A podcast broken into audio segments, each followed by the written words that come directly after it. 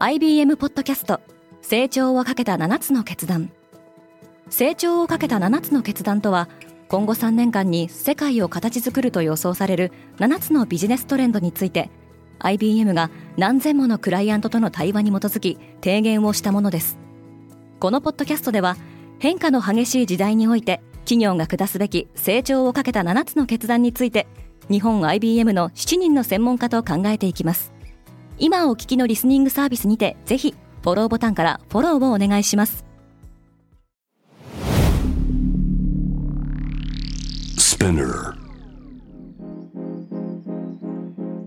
おはようございます。ケリーアンです。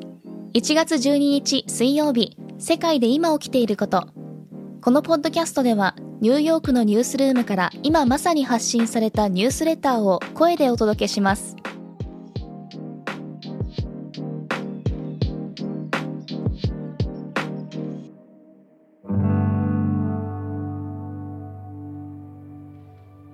2022年の悲観的な見通し。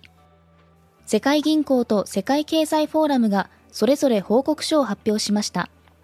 報告書はパンデミックによる世界経済の停滞とそれによって国家間の格差がより拡大していると指摘しています。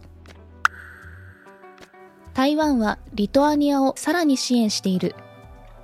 台湾及びリトアニア企業のビジネスプロジェクトに対するクレジットプログラムが発表されました。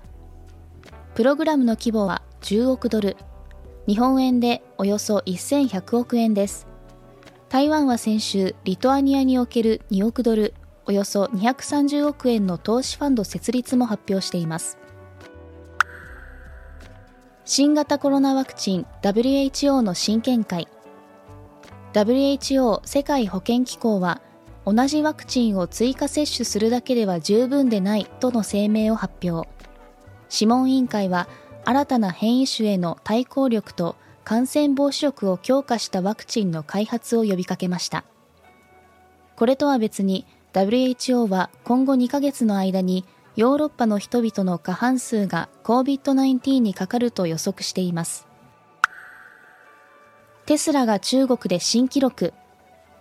米自動車メーカーのテスラは中国での販売記録を更新し続けています。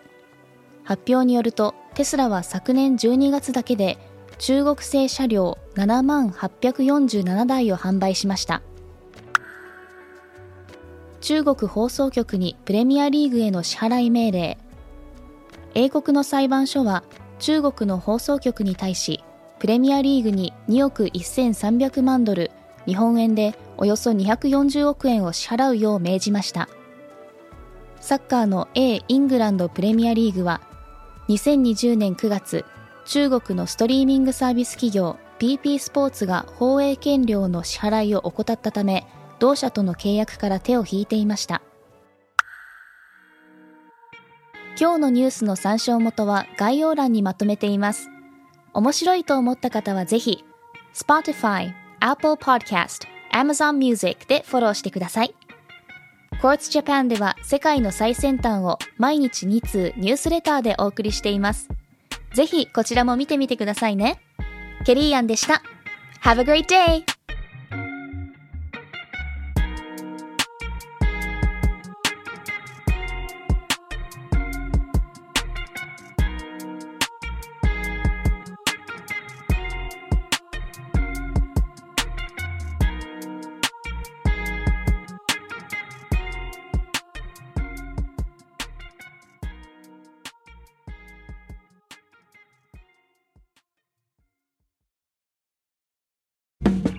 リスナーの皆様より多くのリクエストをいただいている話題のニュースを深掘りしたエピソードを週末の有料版で配信中です。